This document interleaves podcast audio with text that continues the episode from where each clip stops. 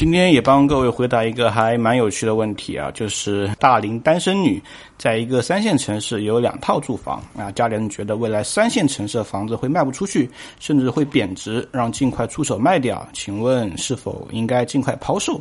我觉得这个也代表一些很多人的疑惑，因为很多人在老家啊，不管是家里的以前房子，还是拆迁棚改换的房子，或者说啊，有的时候返乡置业买的房子啊，可能在老家房子比较多啊。可能两套、三套、四套、五套都是有可能的。那对于这些房子那么多了，应该怎么处理，或者说有没有问题？其实我有一个特别呃好的建议啊，或者说特别直接的建议。第一个啊，对于你来说，如果你不在老家，但是你家里人在老家，对不对？所以第一个一定要给家里解决最好的居住氛围。什么意思呢？就是要让老家必须要有一套最好的房子。因为讲实话，三线城市。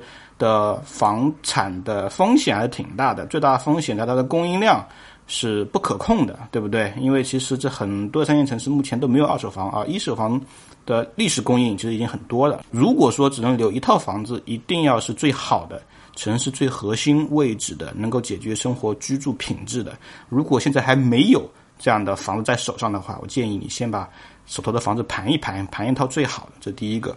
除了这个之外，还留房子的话，相比较而言，我不建议留太多。啊，如果说其实有一套，我觉得就也没什么大问题啊。老家一套房子也 OK，顶多顶多两套啊，留一套自己的。啊，如果再多的话，我建议一定要抛掉啊，就是因为对于那些城市最大的问题就是没有二手房逻辑，没有二手房逻辑意味着你的房子。